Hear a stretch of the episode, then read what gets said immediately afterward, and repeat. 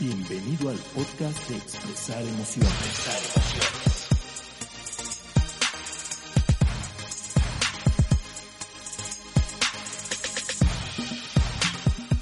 Hola a todos, bienvenidos a un episodio más de Expresar Emociones, los que ya me conocen y los que no, yo soy Diana Gómez. Y yo soy Miguel Ángel Sotomayor, bienvenidos.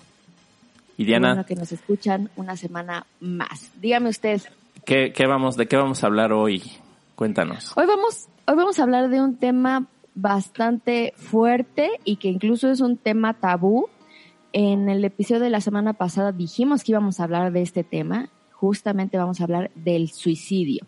Y vamos a entrar tantito, un poquito también en la depresión. Entonces vamos a hablar del suicidio y depresión. Pero no lo vamos a hacer tú y yo solos, Mike. Vamos a, tenemos hoy a un invitado especial. Él es el psicólogo Jesús Feregrino. Él es psicólogo clínico egresado de la UAC, docente por 14 años a nivel medio superior.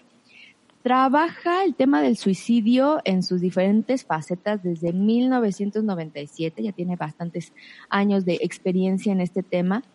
Eh, también en 2004 impartió la conferencia magistral Los suicidios en Querétaro, preocupación o indiferencia dentro del Congreso de Tanatología y Suicidio. Y bueno, actualmente ejerce la práctica privada y el desarrollo humano de la empresa M. Pipsa. Entonces, hoy tenemos un invitado especial Excelente, y muy querido para platicar de este tema tan interesante y te digo, fuerte e incluso tabú, ¿no? Que se mantiene a veces en secreto. Claro. Jesús, bienvenido y muchas gracias por aceptar nuestra invitación. Muchas gracias. Es un honor estar nuevamente con, es, bueno, nuevamente trabajando contigo en estos eventos tan, tan fabulosos que organizas. Eh, te agradezco mucho la invitación y es- este, pues sí, es un tema complicado. Desgraciadamente, y hace muchos años, un tema que, que ha acompañado el desarrollo de la sociedad queretana contra pronósticos que, que nosotros no, no, no esperábamos, pero este, es un tema complicado. ¿no? Sí, sí, sí, y fuerte y te digo, en algunas familias incluso pues hasta llega a ser como secreto, ¿no? Secreto de familia, porque sí es un tema. Eh, tú acabas de decir atinadamente, Diana, es el, es el, el suicidio es el último tema tabú que le quedó al ser, al ser humano. Eh, le cuesta trabajo hablar de que un ser querido, cercano a él, este, haya atentado. Bueno, primeramente, quiera atentar contra su vida, atente contra su vida y haya logrado este, consumar su, su, su muerte de forma este, deliberada, ¿no? Le cuesta mucho trabajo hablar a, a la, a la gente sobre eso. Manejemos dos sentimientos muy básicos. Hay, hay este, culpa y hay una incertidumbre del por qué lo hizo. Excelente. Pues bueno, ¿qué les parece si vamos a una breve pausa ah, y, y regresamos para empezar a hablar ya de lleno a este tema del día de hoy de suicidio y depresión? Que Sí, pinta sí, sí, vamos, interesante. vamos. Perfecto.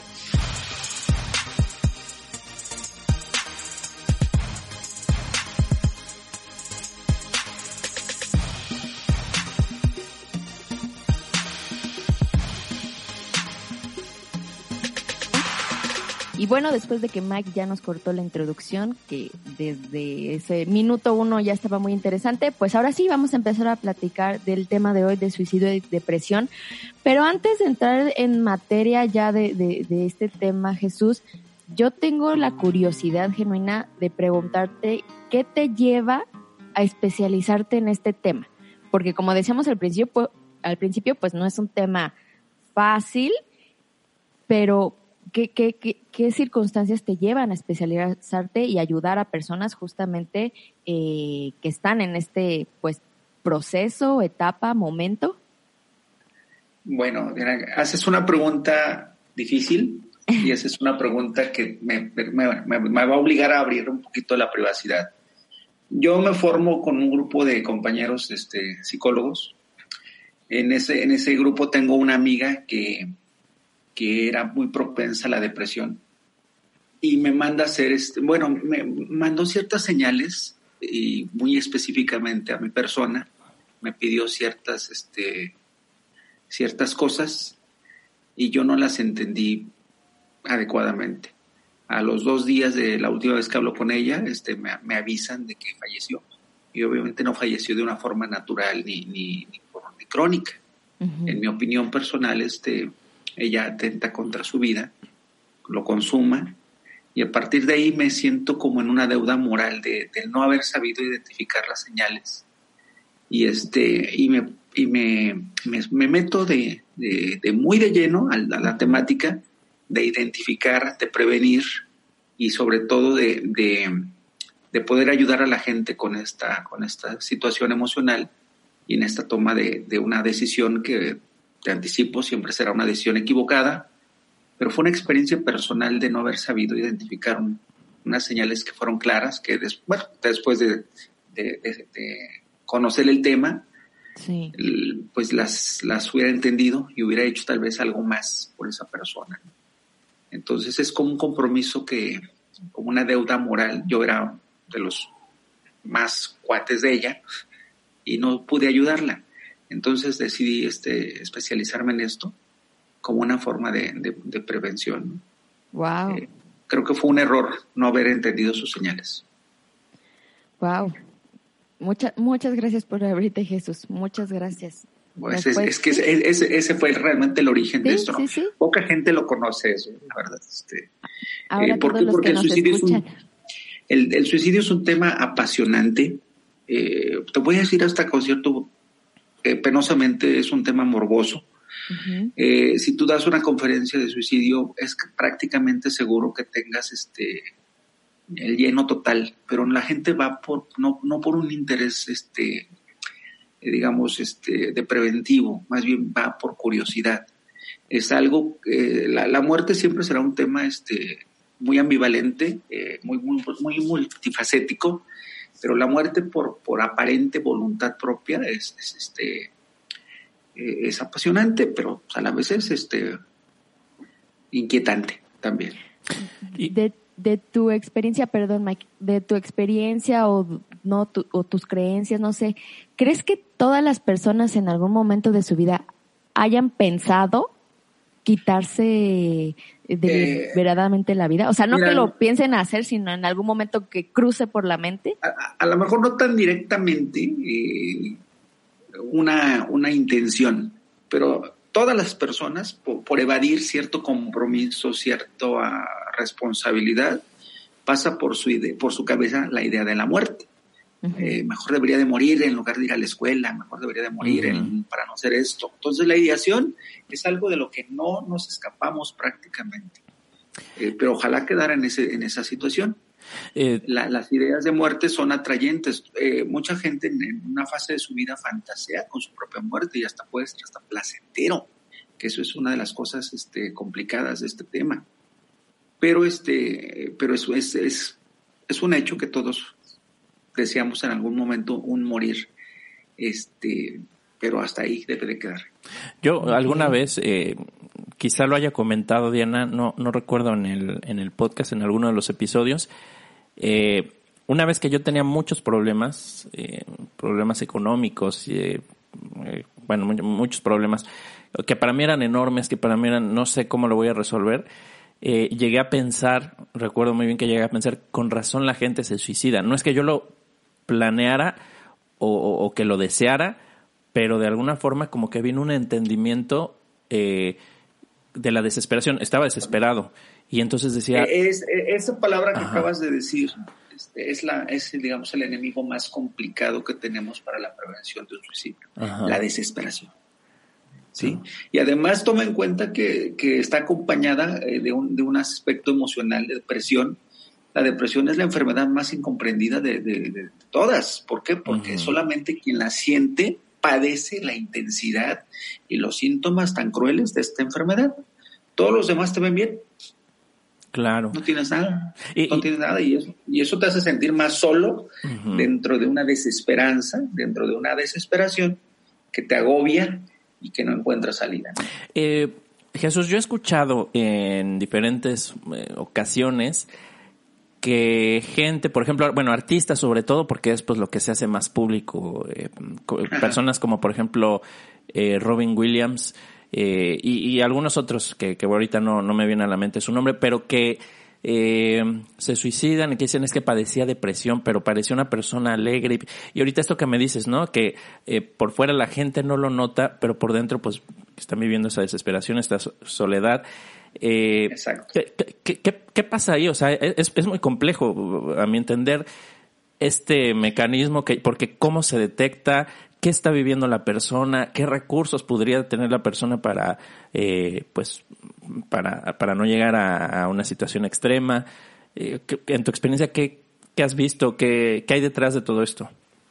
Mira, en el caso, por ejemplo, de, de gente eh, conocida, artistas, yo, por ejemplo, estudié a detalle el caso de Miroslava, una actriz este, de la época de oro del cine mexicano, muy, muy, una mujer muy bella, pero si tú analizas la historia de Miroslava, está llena de pérdidas, de, abandonos, de situaciones emocionales muy, muy complicadas. Eh, el detonante parece ser un engaño amoroso, pero ese es el detonante. Si tú buscas, si tú revisas la historia de esa persona, está llena, está llena de, situaciones emocionales complicadas. Eh, Robin Williams, por ejemplo, era una persona que aparentemente era feliz, aparentemente. Tienes que abrir la, la, privacidad de esa gente y te vas a dar cuenta que existe algo que se llama depresión sonriente. Aparentemente no tengo nada, pero por dentro mi vida está, está complicada, ¿no? Sí.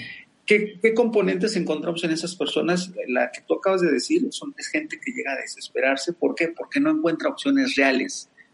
La gente piensa que prevenir el suicidio es echarle ganas y no se trata de echarle ganas. Ganas tiene. La gente, la gente no, no muere porque quiera morir, eh, no se suicida porque quiera morir no encuentra condiciones, no encuentra formas de seguir adelante.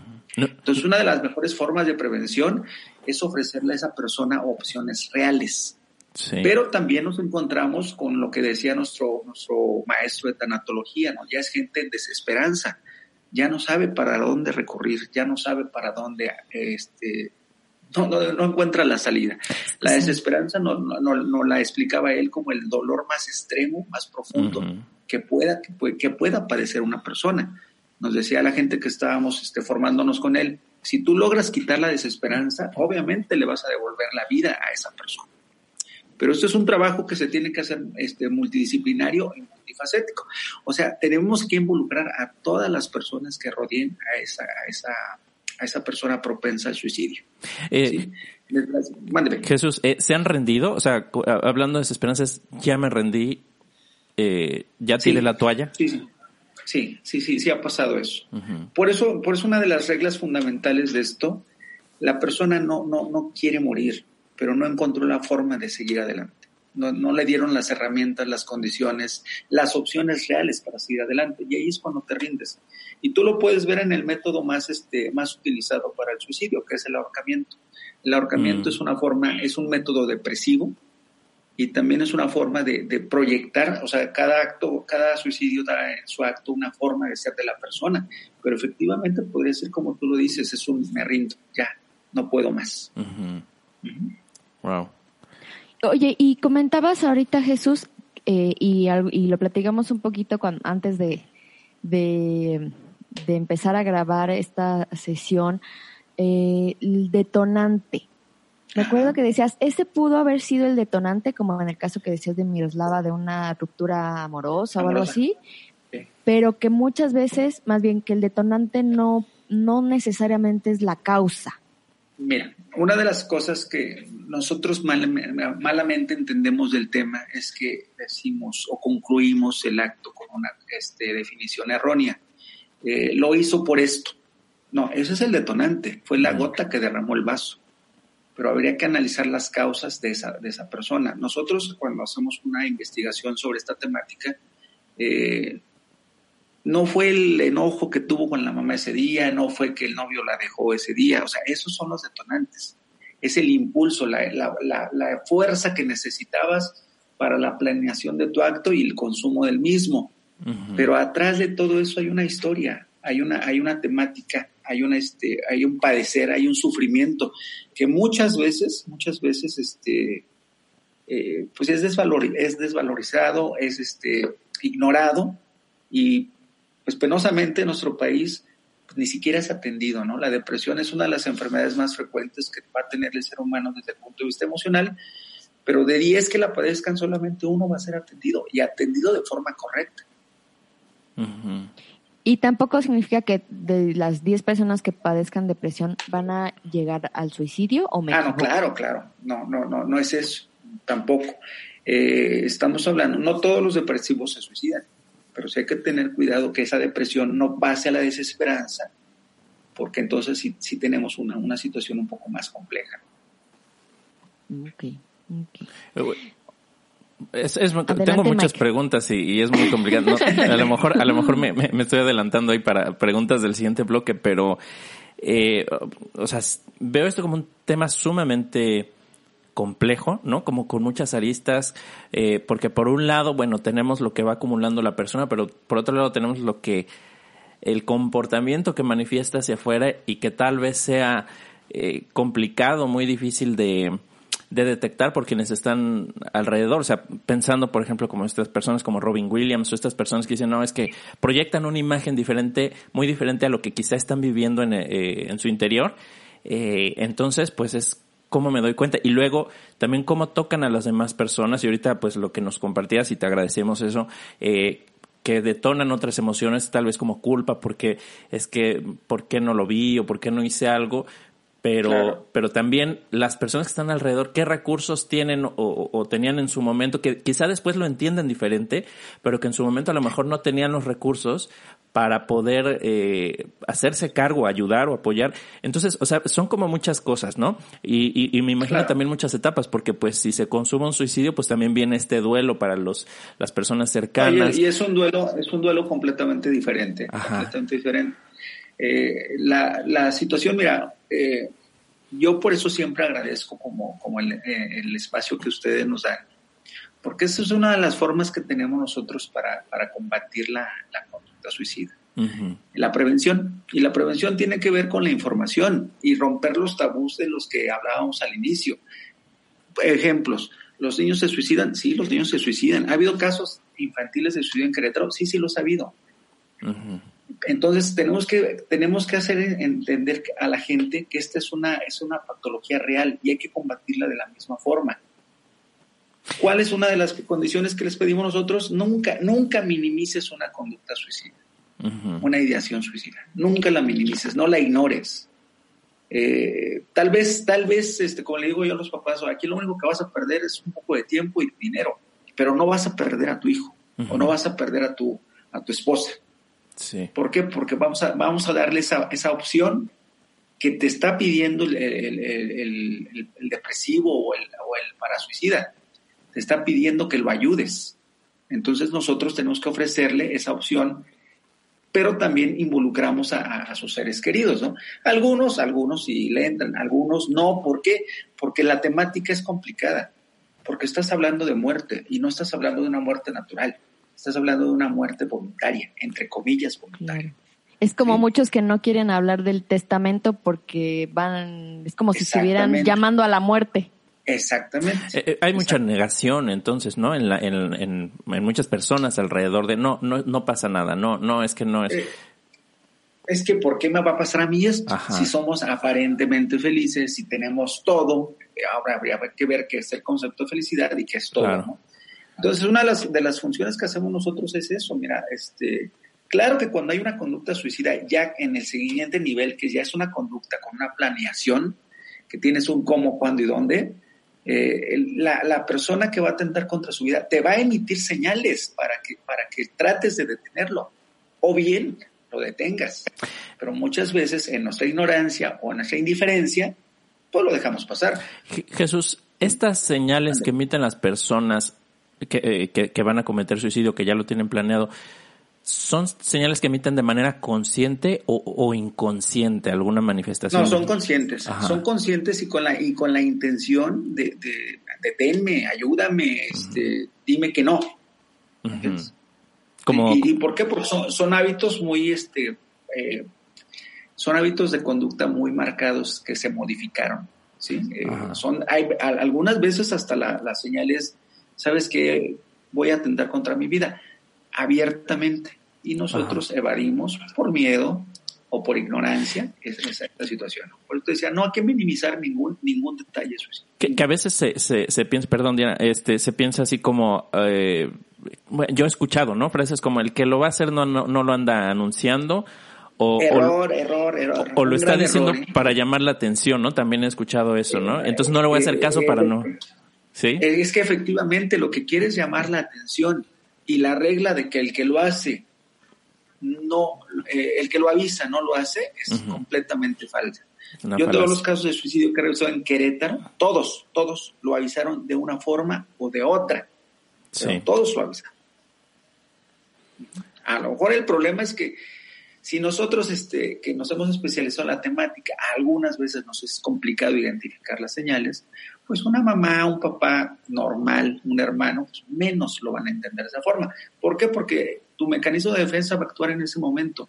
La negación, no, a mí no me va a pasar. Uh -huh. ¿Qué es lo que está ocurriendo ahorita con el COVID? A mí eso no me va a pasar, a mí eso no me va a llegar y ya nos está llegando. Y el suicidio es algo muy parecido. Cada día estamos más cercanos de conocer un amigo, un familiar que haya atentado contra su vida o que haya consumado el acto suicidio. -huh. Sí. Mike, no sé cómo vamos de tiempo, sí, eh, pero uh -huh. vamos. A mí. ¿Quieres hacer una pregunta breve o, o la sí. dejamos para el otro bloque? Ok, a ver, pues no venga. es breve porque es larga.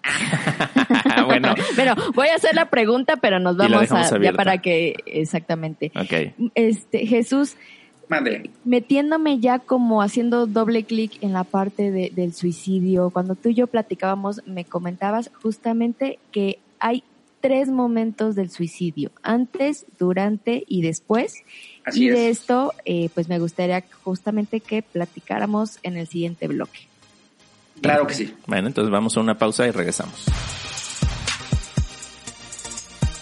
¿Necesitas mejorar tu salud física o simplemente darte un tiempo para ti misma? Ven a Strong Fitness Body and Soul, en donde encontrarás tus clases favoritas, cardio box, dance fitness, workout and stretch, tabatas y muchas más. Un lugar con excelente ubicación, buen ambiente, entrenadoras profesionales a tu servicio y clases ilimitadas incluidas en tu mensualidad. Contamos con meditación y mindfulness con el fin de fomentar tu bienestar. Solo para mujeres. Encuéntranos en Plaza Perseo frente a Puerta Real Querétaro. Strong Fitness, Body and Soul. Bienestar en cuerpo y alma. Búscanos en Facebook como arroba Strong Fitness Body and Soul o llama al 442-359-3951.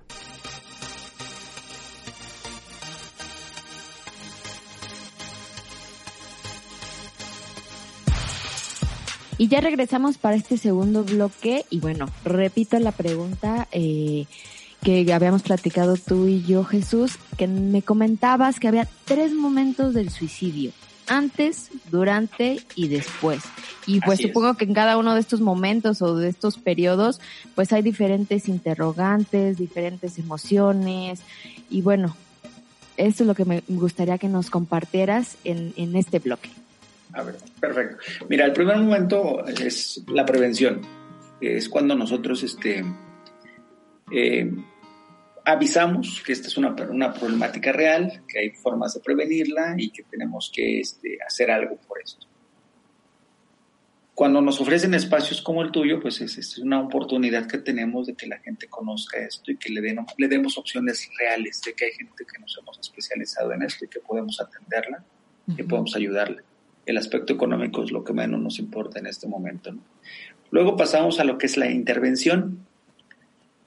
Cuando una persona atenta contra su vida, pero no consume el acto. Eh, se tomó un medicamento, se cortó este, eh, las venas. Este, en ese momento nosotros hacemos una intervención, analizamos la situación, involucramos a la familia, involucramos a los amigos, involucramos a la pareja para hacer eh, un, un, contexto completamente diferente. Y, no, y procuramos que no sea un contexto diferente solamente mientras se recupera, sino que sea permanente. ¿sí? Pero, pero, esta intervención es como, como de, o sea, no es en el acto, ¿no? No es de que lo cachaste cortando. Ah, no, no, no, ya, ya, es cuando, sino, no, ya es cuando, ya es consulta externa. Sino cuando ya descubrieron que no funcionó. Exactamente que no se Mira, puede consumar. Eh, nada es casualidad y tú lo sabes, ¿no? Pero sí, este, cuando sí, la sí. gente no consuma su acto es porque tiene algo que hacer. Uh -huh. hay, hay, cuestiones, hay, hay, este, yo recuerdo, por ejemplo, un caso de los primeros que revisé de una chica que intentó envenenarse con medicamentos. Le avisa a los papás cuando empieza a sentir los dolores y en el trayecto al hospital el coche se descompone, ¿no? En el cambio de coche, esta chica pues pierde la vida. Entonces era una parte del plan que no estaba contemplada. Entonces, este, la verdad, decirte que, que, la gente que atenta contra su vida desea morir, no, yo no voy a compartir esa idea. Eh, no he encontrado un caso por consulta externa o por, o por, esta intervención que la gente desee morir. La gente lo que desea es vivir en condiciones diferentes. Cuando hacemos esta intervención, tratamos de modificar esas condiciones diferentes. Por ejemplo, un, un caso sencillo. Eh, ¿Existe el suicidio por amor? No. El suicidio por amor no existe. Existe el suicidio por desamor. Sí. ¿Sí? Como detonante. Pero cuando tú estás enamorada y estás correspondido, en lo que menos piensas es en la muerte. Sí. Piensas en la muerte cuando ese ser amado eh, amenaza con dejarte o bien te deja. Entonces nosotros en esa intervención este, procuramos este, eh, ofrecer opciones reales que nos permitan un tiempo para que la mente, posiblemente el medicamento empiece a funcionar y cambie esa óptica que tenía de vida y se dé cuenta que pueda seguir adelante. Como dices, pienso que más que tratar de, morir o de querer la muerte es como más bien alejarse de una situación ah, que están viviendo. Evadir una realidad dolorosa. Ajá, que, pareciera como imposible, ¿no? De, de, manejar. Bueno, bueno eh, tú lo has vivido muchas veces, ¿no? ¿Qué te dicen a veces la, la, gente que te consulta? Yo no lo había visto de esta forma. Ese es, la, ese es el clic que nosotros tratamos de hacer, que vean la, la, situación de otra forma, con una óptica más este, especializada y más, este, a lo mejor más analítica. Eh, tal vez. Jesús, esto, bueno, me hace pensar eh, en, como que en esta idea, y a ver, a ver si me si, si me desvío, si, si, si es errónea mi idea, pues me, tú me, me ayudas, por favor, ahí a, a corregir. Pero yo, eh, lo que estoy como entendiendo, ¿no? O tratando de entender quizá más bien, es, eh, eh, hablamos de la desesperanza, una persona que ya no ve opciones, que está desesperada, no, no tiene opciones o no ve opciones tal vez, y entonces es cuando pues viene este contemplar el, eh, el suicidio y bueno, con todo esto que nos has compartido, más allá de que lo consume o no lo consume. Por otro lado, una persona viviendo una situación similar, vamos a pensar en el desamor, ¿no? De ahorita que estabas eh, poniendo este ejemplo. Pues una persona eh, que, vive una situación muy similar podría afrontarlo de manera diferente, ¿no? Eh, Pues no pensar en el suicidio y ver, y, y aquí como que lo que me surge en esto es como el contraste entre dos personas es que tal vez una tiene recursos que la otra no, o, o, distingue recursos que la otra persona quizá los tiene, pero no los distingue, y por eso cree que no hay opción. Eh, esa es como la idea que ahorita que tengo en, mi mente. Entonces, esto, esta intervención podría ayudar a, a, ese enfoque para ver los recursos que hay y, saber que, que, no se va a morir de desamor, que, que su vida no acaba, o sea, empezar a, o, a construir o a distinguir los recursos que pudieran estar a su alcance para que vea que, pues sí hay salida, que no es... Eh, Exactamente. Sí, no, de hecho tu pregunta es muy buena. Eh, aquí el detalle es, eh, si hay personalidades, este, digamos, más, más fuertes que otras, temperamentos, caracteres más, más, más complejos que otros y más, más... Lo que nosotros tratamos de hacer es que esa persona, eh, independientemente de cuál sea su personalidad, recupere su dignidad humana, ¿no? Su respeto por sí mismo. Entonces, este, que eso todos lo, todos lo poseemos. algunas personas creen que, lo, que no lo tienen cuando realmente lo tienen. Entonces es una cuestión de, de, desarrollarlo, eh, de, el ABC de la, de la parte emotiva, ¿no? Pero si no, sí, sí tiene que ver mucho la personalidad de, ese tipo de gente. Hay gente que vive procesos muy complicados sin, sin ningún problema, pero eso no significa que no haya un dolor emocional y la posibilidad. Aquí, aquí la, la, la, la fórmula sería no conjuntar la depresión con la desesperación, porque las consecuencias pueden ser un poquito complicadas. Eh, te lo pongo de otra forma. en el cuadro maníaco depresivo, los suicidas no atentan contra su vida en el cuadro depresivo. Se esperan al maníaco que tengan la fuerza, la, la, la, claridad emocional, mental para atentar contra su acto. Eh, entonces hay que esperar este, ciertas este, evoluciones. Hay gente que te dice, ya lo veo muy bien, sí, ahora es cuando más cuidado hay que tener. Wow. Wow. ¿Por qué? Porque la idea, la idea este, ahí está dentro y lo que tenemos que hacer nosotros es demostrarle que no es la solución. Eh, una de las preguntas que, te hacen, este, por ejemplo, frecuentemente es, este, ¿Cuándo? Eh, ¿Qué va a pasar si atento contra mi vida? Nosotros tratamos de que, bueno, abrimos ahí un poquito la parte hasta espiritual para ver qué tipo de creencia tiene y darle una explicación a la persona sobre, sobre esa situación. Y en el tercer momento, que real, pues ahora sí que es el que más trabajo nos da y el, y el, más complicado, es cuando ese, ese, ser querido atenta contra su vida, lo logra, pero deja una familia, deja unos padres, deja unos amigos, deja unos hermanos. Ese se llama posvención, que es cuando nosotros tenemos que cerrar el círculo de suicidio incompleto en beneficio de los que quedaron, es decir, en beneficio de los sobrevivientes.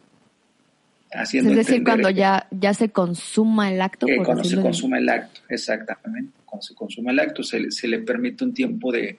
Eh, mira, anteriormente, si tú analizas la historia del suicidio, este, eh, había una serie de, degradaciones al, cuerpo del suicida.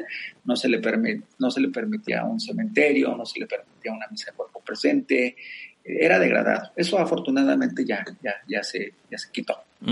Pero sí, sí, sí se le permite a los, a los, bueno, una de las recomendaciones que nosotros hacemos es, ok, fue un suicidio, sí, pero permítete el funeral de acuerdo a las tradiciones y a las costumbres que tú tengas. No tengas pena por el acto. Porque hay papás, por ejemplo, que, que, quieren inmediatamente que se consuma el acto, este, cremar o enterrar el cuerpo de su hijo. Y eso es contraproducente porque se están prohibiendo la, la, oportunidad de duelo. De los rituales.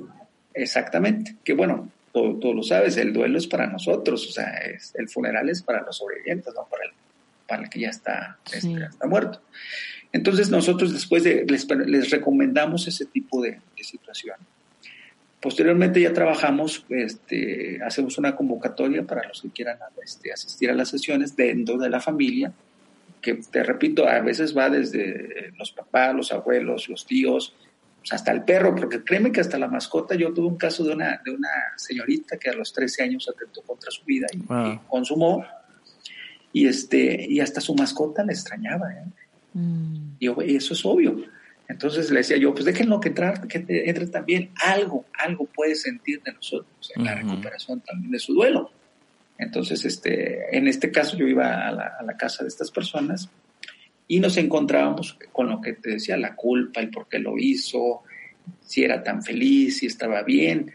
Y a veces te complica la situación, ¿no? Porque tú analizas la historia de esa persona y efectivamente persona que no tenía carencias económicas, no tenía carencias este, emocionales, aparentemente, y vas buscando detonantes que te voy a decir algo muy honesto. A veces el conocer un detonante de, de un suicidio a veces no hay que, no hay que comunicarlo a la familia, porque puede ser, puede ser contraproducente. Puede ser Eso es algo que... Sí, o sea, mira, el decir que, lo hizo porque, vamos a ponerlo de esa forma, eh, en el caso de, un, este, de un chico, el decir que, consumó su, eh, su, acto suicida por este, porque tenía una tendencia homosexual, de nada, de nada soluciona el, caso. Entonces, algunas veces es mejor no decirlo, en mi opinión, en base a los sobrevivientes. Ya, ya es mucho el dolor de haber perdido un hijo para que todavía le agregues algo más que no te va a solucionar nada. Y te repito, aún entrecomillado, pudo haber sido el detonante, no la causa. La causa es un privilegio que el suicida se lleva con él. Entonces, sí tenemos que trabajar, este, cerrar ese círculo en beneficio de los sobrevivientes. Sí. En beneficio de los sobrevivientes, sí. Pues Exactamente. Sí, sí, sí. O sea, disminuir las culpas, disminuir los reproches, que hice mal. Este, por ejemplo, hay gente que te dice, es que si no lo hubiera dejado solo, señora, usted tenía que ir a trabajar. No lo dejó solo. No es lo mismo una separación que un abandono. Este hijo no ha estado abandonado entonces, todo eso lo vas esclareciendo y, una parte fundamental, al final, este, tienen que entender que, el suicidio siempre será una opción. El suicidio es una solución permanente a un problema temporal, por lo tanto es un error. No siempre va a estar bajo esas condiciones. Pero, sin embargo, tenemos que hacer que entiendan eso y entender que fue una voluntad sedada, este, contaminada, errónea, pero fue una voluntad. Suicidio es muerte por sí mismo. Entonces hay que respetar la voluntad de la persona. Y eso cuesta trabajo que lo entiendan los seres queridos, ¿no?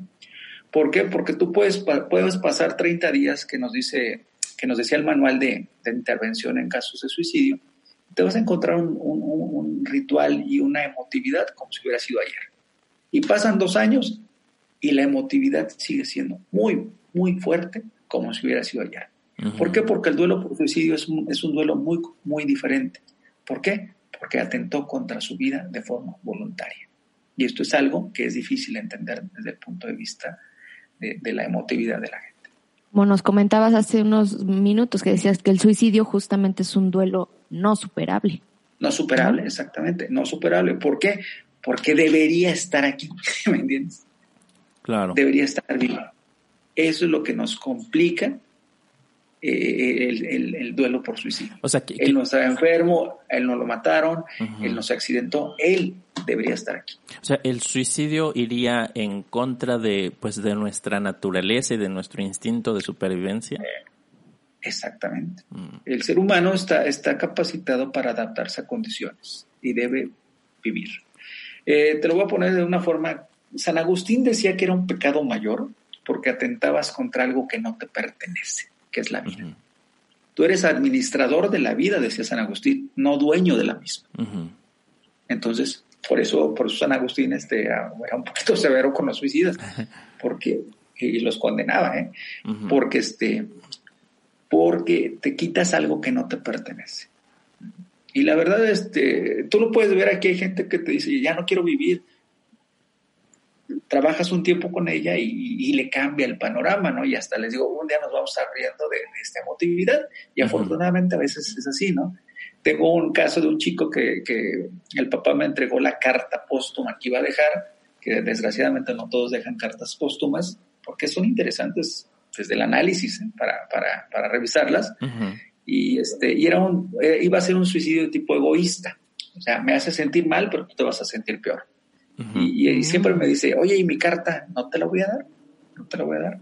Este, ¿Por qué? Porque él quiere, él quiere eh, como borrar todo, todo lo que exista de esa ideación en este momento, ¿no?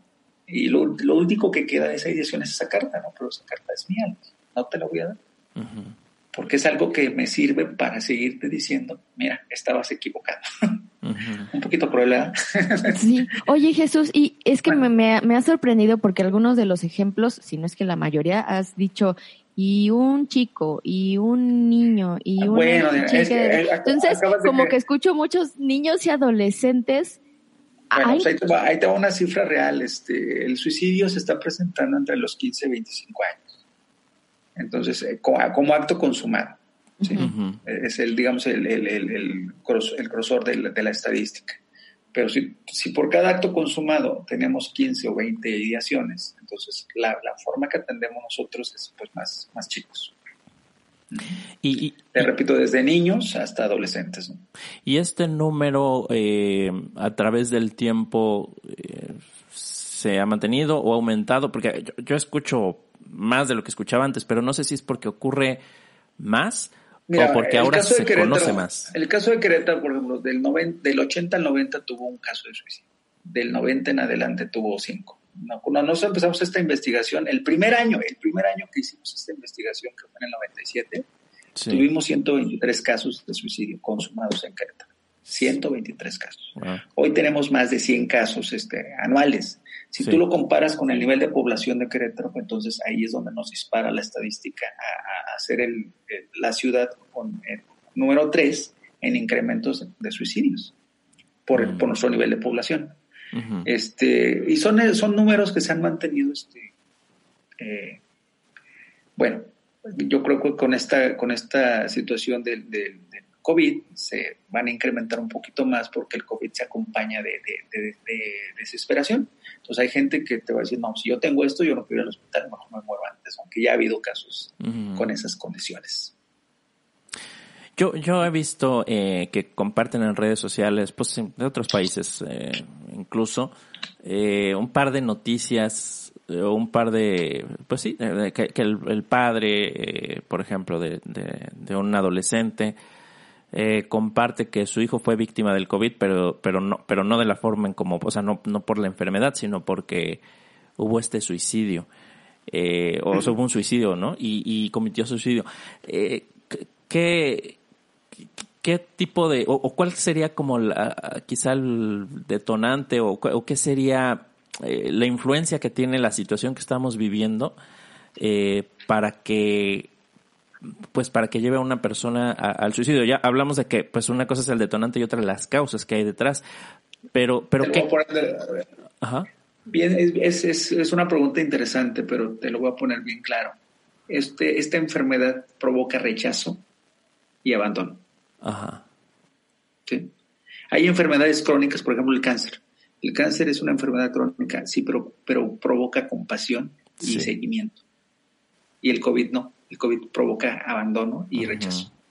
Vete de aquí. Claro. No te acerques. Súmalo a lo emocional. Sí. Y eso es un detonante. Sí, sí, sí. Y a veces, a veces tu rechazo lo encuentras desde tu propia casa. ¿eh? Ajá.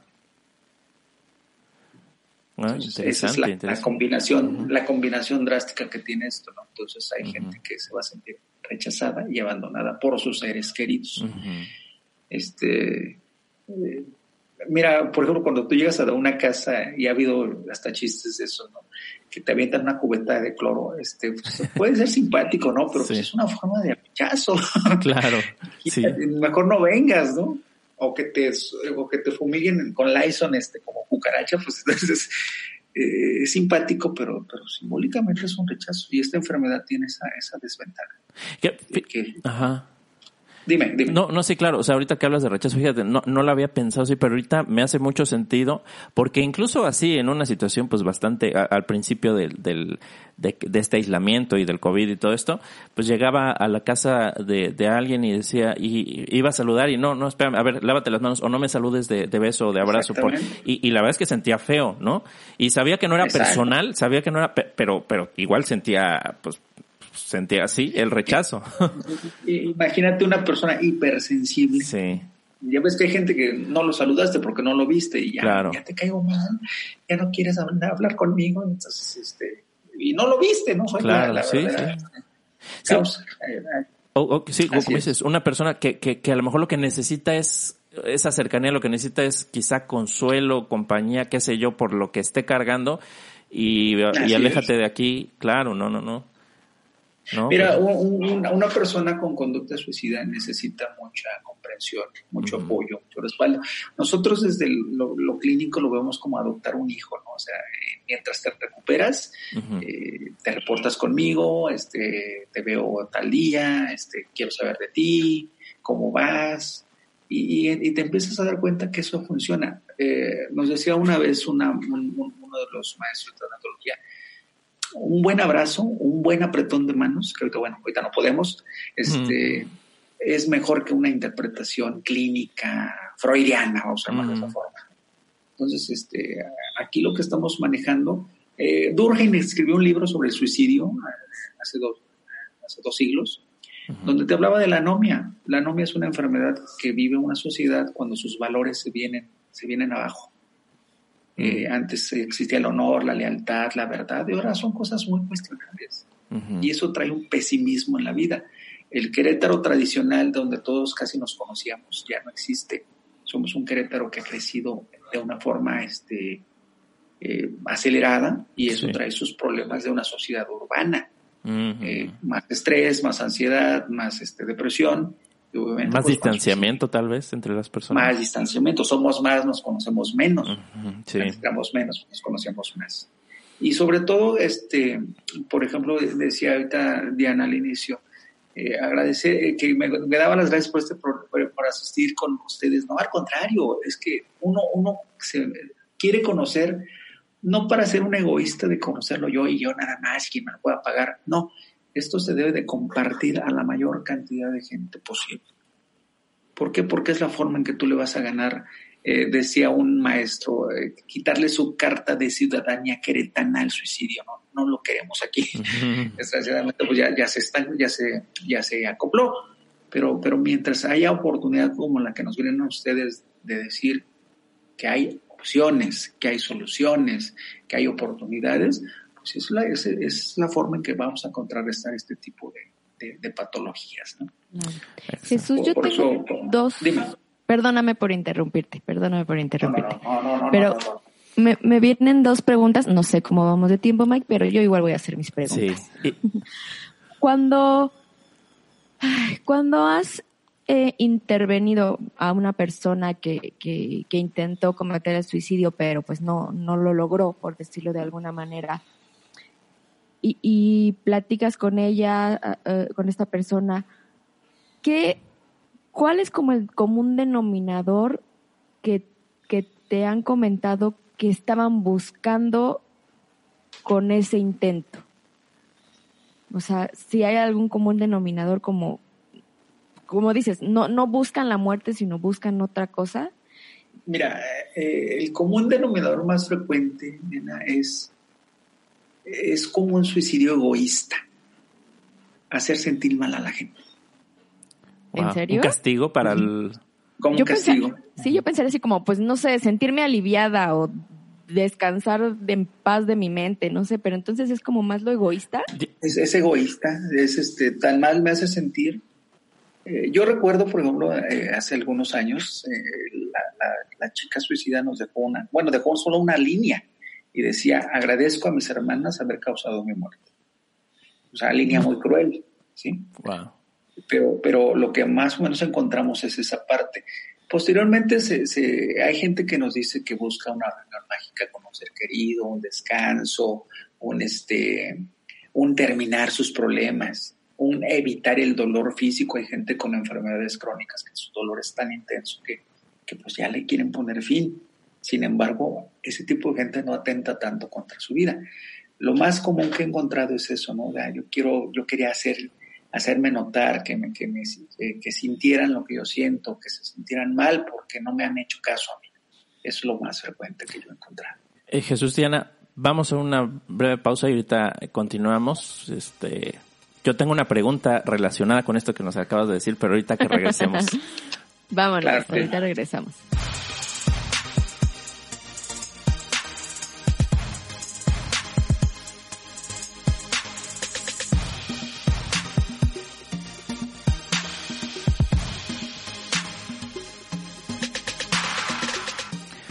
Muy bien, bueno, pues estamos de regreso. Muy interesante eh, esto que hemos conversado con, con Jesús. Eh, Jesús, muchas gracias nuevamente. Y ahorita, antes del corte, estábamos hablando de, de este suicidio. Nos decías eh, eh, egoísta, ¿no? Suicidio egoísta, para castigar a la persona. Eh, Durkheim lo divide en tres, egoísta, altruista y anómico. En este caso es egoísta. Ajá. Ahora, eh, e- este eh, suicidio egoísta, ¿no? De que, como, como nos compartías, ¿no? De, de para castigar, para... eh, yo, a mi entender, eh, cuando lastimamos a alguien, pues hay una intención detrás de te lastimo para, para evitar que me vuelvas a lastimar, por ejemplo, ¿no? Eh, si, si dijiste algo que me ofende, si, entonces yo, yo, mi respuesta, pues, eh, hasta a mi, en mi- a mi entender va a ir encaminada hacia esa respuesta que yo haga, ese, eh, pues me pegaste, entonces yo te pego más fuerte.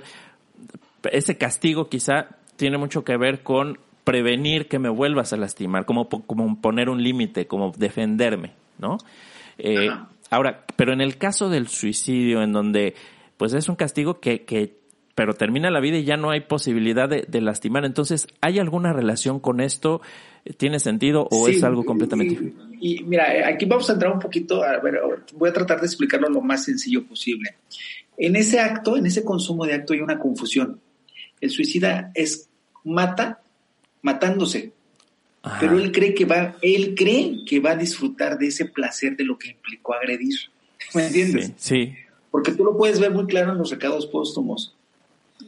Yo voy a regresar, nos vemos, o sea, hay una confusión. Sí. Ellos no ven, la- ellos ven la muerte como algo reversible, pero no es así.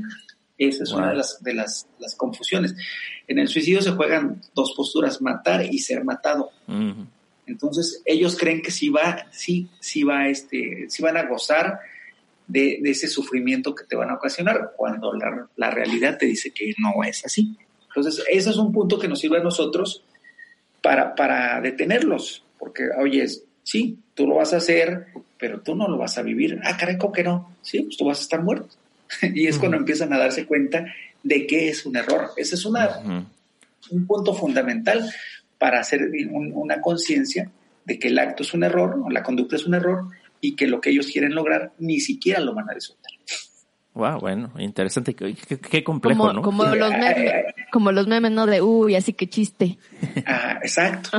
Pero, pero ahí sí hay una confusión, ¿eh? Este, en, el, en el egoísmo es, yo voy a disfrutar, pero no, tú, no, tú ni lo vas a ver, tú ya vas a estar en otra dimensión. Wow. Y Jesús, me pregunta, ¿los suicidas entonces eh, que, buscan como más bien este alivio o acabar con sus problemas o alejarse de esta situación que parece imposible de manejar. Eh, ellos creen que se deja de hablar de ellos una vez que ya cometen el acto. O sea, como ya, ya, ya, me morí, ya todo lo relacionado conmigo, con mis problemas, con todo, se acabó. Y, y ya. Pero bueno, eso es lo que ellos creen. El suicida cree que matándose se acaba todo ellos creen eso. La realidad es que no. Se sigue hablando, se sigue extrañando, se sigue pensando en ellos por mucho, por mucho tiempo. Mucho, mucho tiempo. Créeme que cuando trabajas con una familia de un suicida, se habla de ellos como si estuviera a tu lado. Mm. No, no se habla como un recuerdo. Y debe ser muy fuerte, o sea, como ser la familia, o sea, ¿cómo, cómo, y sobre todo porque te digo, es un tema muy fuerte y un tema tabú, o sea, cómo, cómo explicar o cómo platicar en una charla, en una comida de, ah, sí, eh, tu tío que, sí, el que se suicidó, o sea, no, no, incluso pronunciar las palabras no es tan fácil, por lo tanto, hacerlo natural entre la familia, supongo que es complicado, ¿no? A veces a lo mejor no se dice la palabra o no sé. Natural porque es un acto que que ha acompañado al hombre desde su, su aparición. Sí, sí, sí. Tal vez la palabra correcta sería como entender el acto, elaborarlo y hablarlo sin pena. O sea, después de todo es una causa de muerte. Errónea, sí. Pero, este, pero parte de, la elaboración de este acto es entenderlo y tal vez este, el que tú asumas la, la verdad de la, de la causa de la misma te ayuda mucho a ti. Entonces, este, eh, por ejemplo, te voy a poner, ¿qué, ¿qué, logramos nosotros? Eh, mi hijo se suicidó, pero, pero no fue mi culpa. O sea, ya cuando la persona empieza a hablar de ese, con, ese, con ese entendimiento del acto, ya lo puede hablar de una forma más natural, entre comillas, natural. Sí, sí, sí. Eh, eh, pero, pero sabiendo que fue un detonante, que no fue una causa y que no fue culpa de su entorno familiar. desgraciadamente, la gente piensa que el acto de un suicidio está, está en su origen en la familia y no es cierto, está en la familia. Hay otros, hay otros círculos a los que pertenece esa persona que pueden hacer que detone su conducta, ¿no? Pero los papás, en este caso, pues, son los que se cargan la culpa lo más, más fuertemente, ¿no? Entonces, sí, puede, sí, te, sí te puedo ofrecer que tú hables con esa naturalidad y evadiendo la culpa que no te pertenece, pero cuando se hace un proceso completo.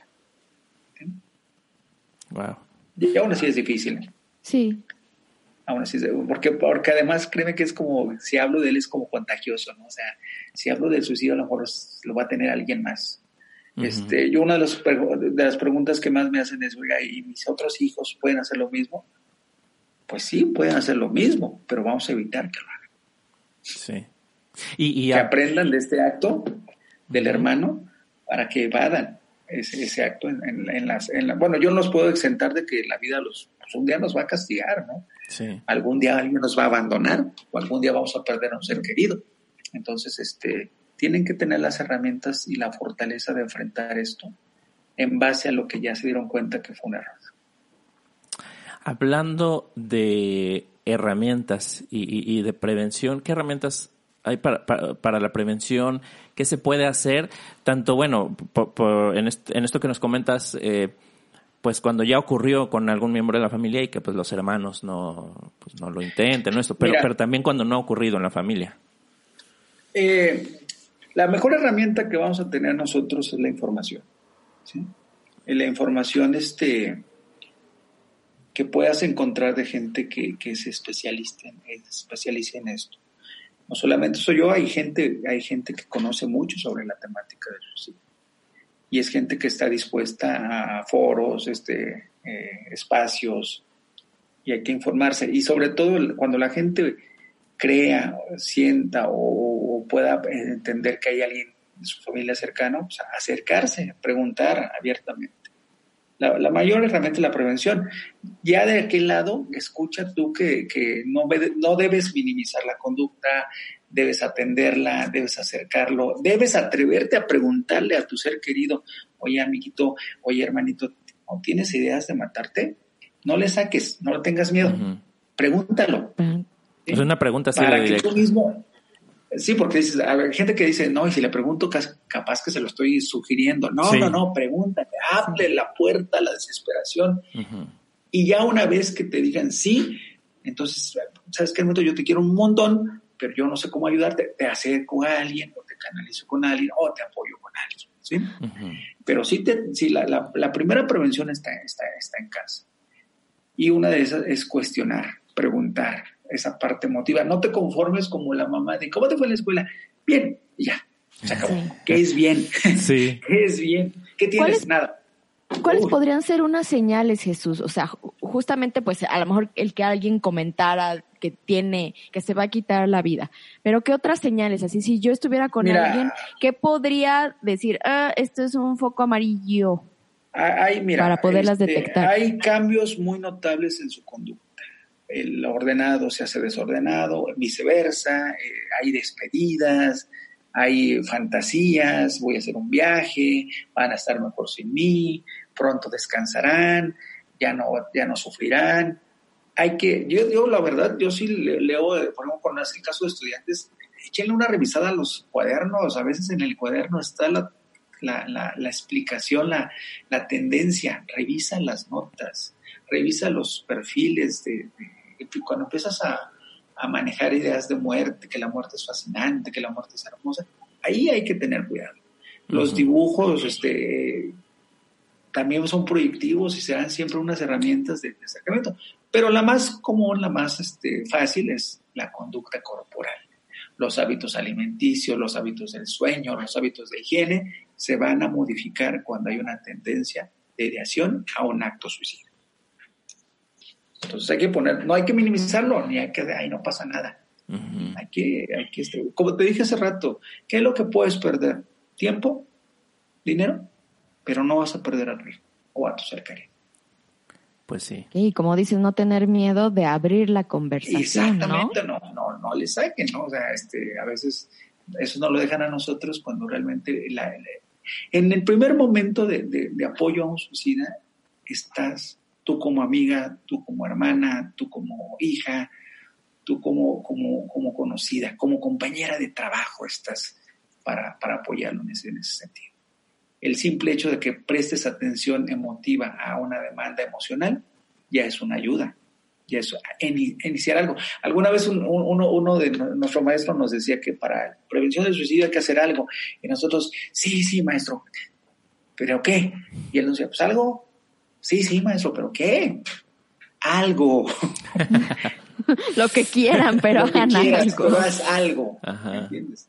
Y sobre todo una opción real. Este, ofrece una opción real. Una compañía, un este. Eh, yo, por ejemplo, me acuerdo mucho el caso que fue en Colombia de la chica esta que se aventó del puente con su, con su niño, ¿no? ¿Qué le pudieron haber dicho? ¿No lo hagas? Piensa en tu hijo, precisamente por eso lo iba a hacer, por su hijo. ¿Quién le ofreció una opción real? ¿Quién le dijo, mira, fulanita, no hay problema, vente de este lado y te damos una lana, un trabajo, si quieres, de seis meses? Sí. Todo el mundo le dijo, no lo hagas. Piensa en ti, piensa en tu hijo. Precisamente por eso estaba de aquel lado. Nadie le ofreció una opción real. Nadie. O por ejemplo también eh, como el caso que tuvimos aquí en Querétaro, ¿no? Que, que la persona que se subió incluso a los a los arcos. Sí. Pero ¿qué pedía él? El primero que pedía, hablar con la novia, tráiganle a la novia. ¿Sí?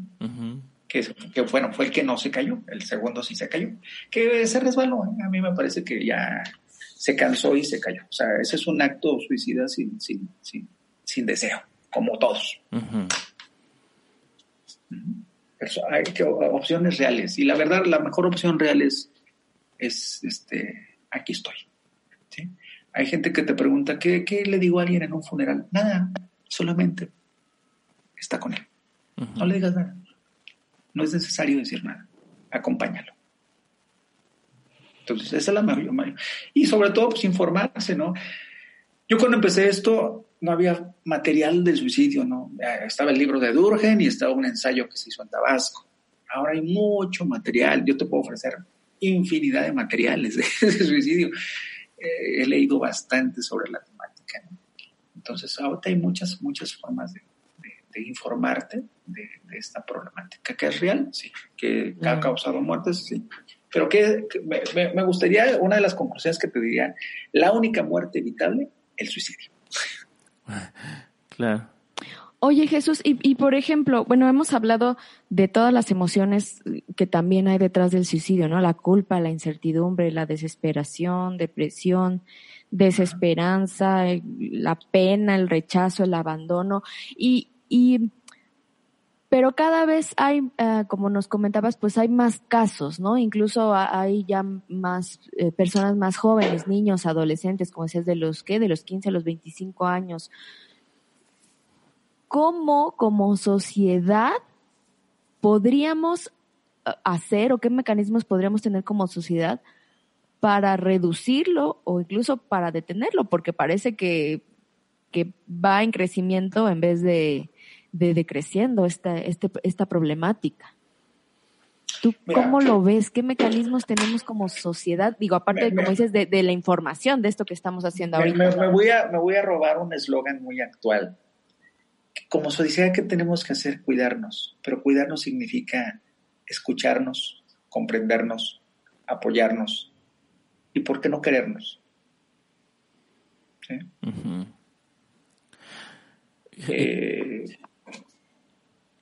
No, no es necesario una Navidad ni un Año Nuevo para que te abraces. Bueno, insisto, ahorita no se puede, ¿verdad? No es necesario un cumpleaños para que te digan que eres importante en mi vida. ¿Sí? Yo, yo hay gente que le digo, ok, no quieres que se muera tu familiar, pues díselo. No te mueres. No, dile, no te mueras, te quiero vivo, te necesito vivo. ¿Por qué? Porque somos, nos hemos acostumbrado en el querer. ¿Cuánto me quieres? ¿Mucho? ¿Poco? Nada. Eh, y realmente el querer es una manifestación cotidiana, diaria, frecuente. Un mensaje, un apoyo, un, estoy aquí. ¿sí? Sí. Entonces, este, como sociedad tenemos que cuidarnos, pero cuidarnos desde el punto de vista emocional. Creer que las cosas pueden ser diferentes porque pueden ser diferentes. ¿sí? Eh, una alianza eh, em, emotiva, ¿sí? Eh, haz de cuenta como si vas a misa y la paz, pero frecuentemente, ¿no? O sea, no, es no, no en cosas extremas.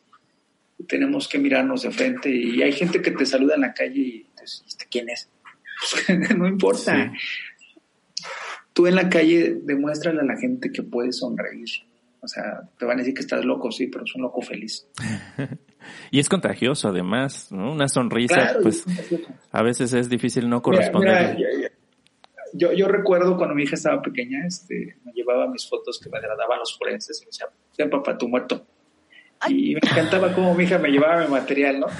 Este, eh, y, y, siempre he salido a, a, la calle con mi hija de la mano. Hoy ya tiene 20 años y seguimos saliendo de la mano, ¿no? Es que ahora salgo con un letrero que diga, soy su papá. Sí. porque no te vayan a confundir. porque la gente, te, penosamente la gente te ve rara, pero yo no voy a evitar eh, seguir con mi conducta desde que era niña, ahorita que es una señorita, yo la sigo tomando de la mano. ¿Por qué? Porque es mi hija. Y seguirá siendo mi hija el resto de la vida. Y hay gente que lo abandona o hay gente que lo deja. Entonces tenemos que regresar a esos detallitos que le dan este, que le dan chiste a la vida, ¿no? Eh, yo te decía hace rato, créanme que hasta soñé este programa, ¿eh? o sea, este, ¿Por qué? Porque conozco el tema, pero me sentía emocionado. Siempre, siempre me emociona este, poder expresar este, lo, que, lo que sabes, porque de eso se trata, de compartirlo. Claro, sí. Y, y, habrá una gente, yo recuerdo que una vez me invitaron a un programa sobre esta temática, el día de la final del fútbol, ¿no? dije, híjole, pues nadie me va a escuchar. Pero bueno, ya dije que sí. Y cuando empezaron a entrar las llamadas, yo me sentía emocionado. Dije, bueno, hay más cosas que fútbol en este este y eso es la verdad lo que sirve, que alguien te escuche y que, y que le puedas ofrecer una opción de esperanza. ¿Y sería lo mismo para el caso de la depresión? O sea, estos mismos mecanismos o herramientas para prevenir el suicidio, ¿también ayudarían a alguien en depresión? Nada más que la depresión se acompaña de una pérdida.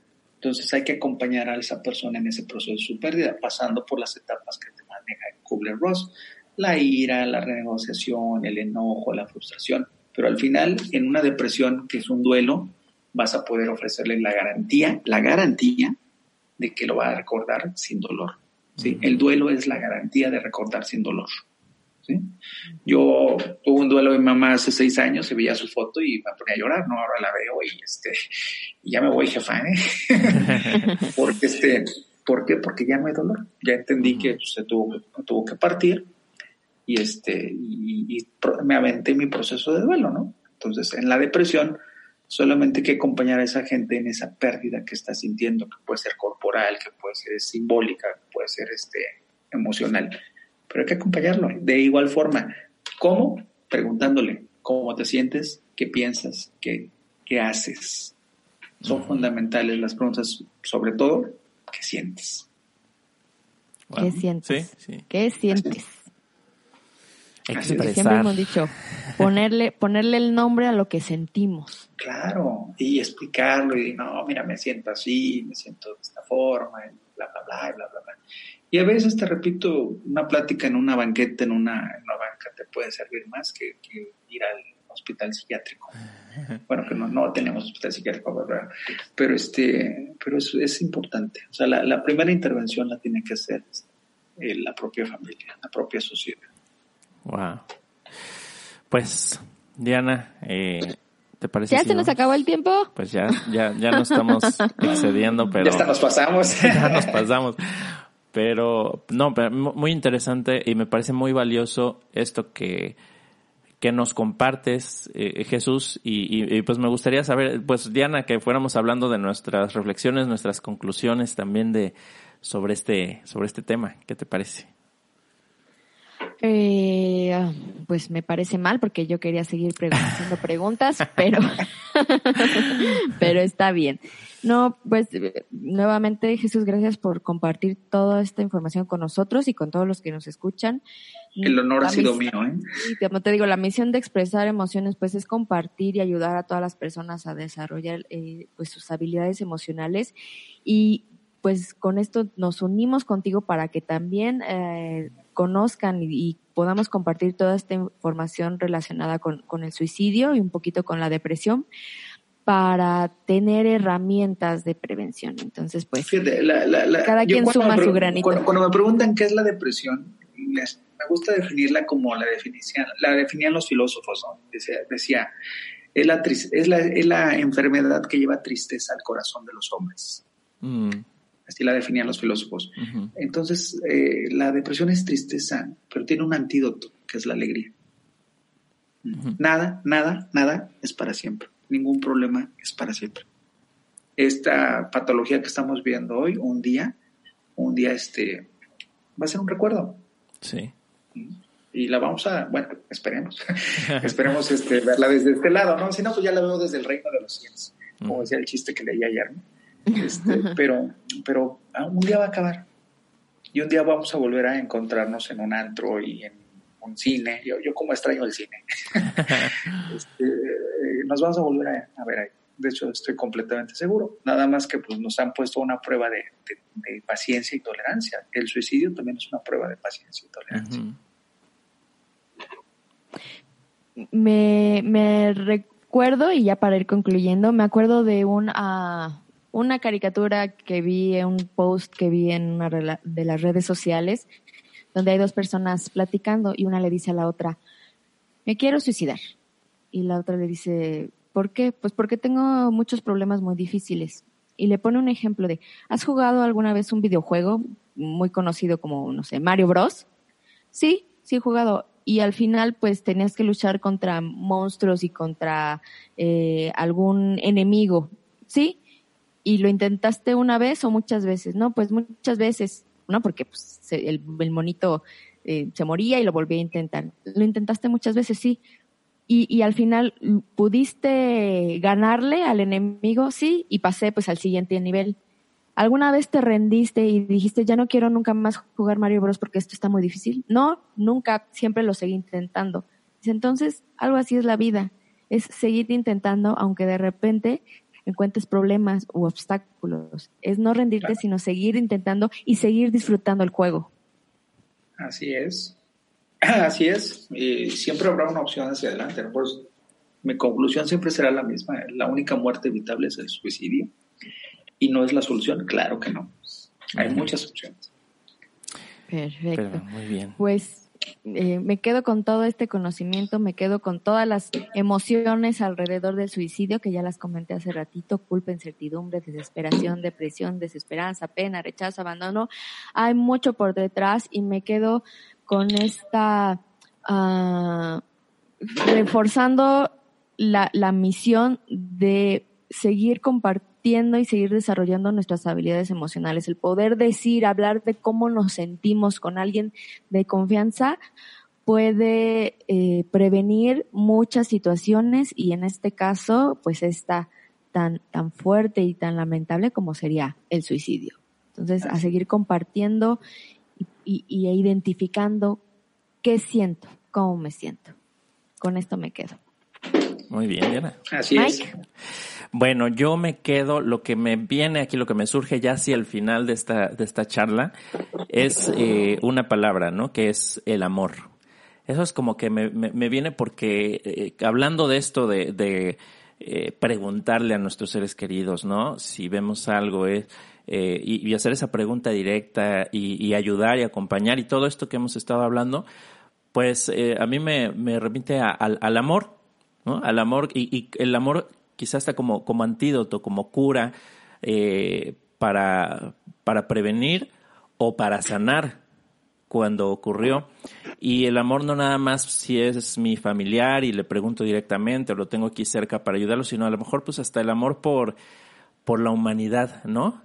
Eh, el amor por, pues, por nuestros semejantes, por el prójimo, eh, y, y, esto lo relaciono también con, con el hecho de de desarrollar en nosotros mismos una mayor empatía y no estarnos peleando por pues por cosas insignificantes o descalificando porque había un comentario con el que no estoy de acuerdo en una red social y entonces digo qué tonto eres como mucho pues que es muy presente eso o porque me ganó en el semáforo o, se metió en mi carril el que iba conduciendo y entonces me enojé y lo perseguí que, de hecho ayer me pasó una persona este eh, pues no sé si se quiso cambiar de carril, pero no marcó cuando yo iba saliendo y después me iba persiguiendo y bueno, ya después se fue, pero eh, pues me hizo pensar en, pues, qué mal se la debió haber pasado en este momento esta persona durante este instante y a lo mejor hasta perdió más tiempo del, del que, del que quizá este, disponía.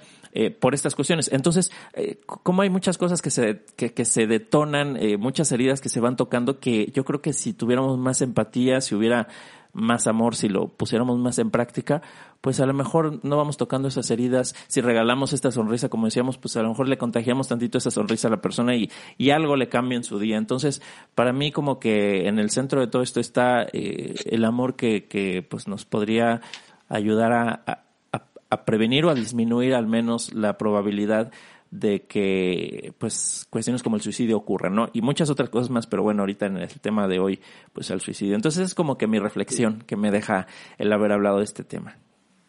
Eh, exacto, y es una... El, mismo Freud hablaba del amor, que nunca fue muy romántico Freud, pero hablaba, hablaba del amor este como, como una... Decía, él decía que en esencia la cura del psicoanálisis es una cura a través del amor. Sí. Sí.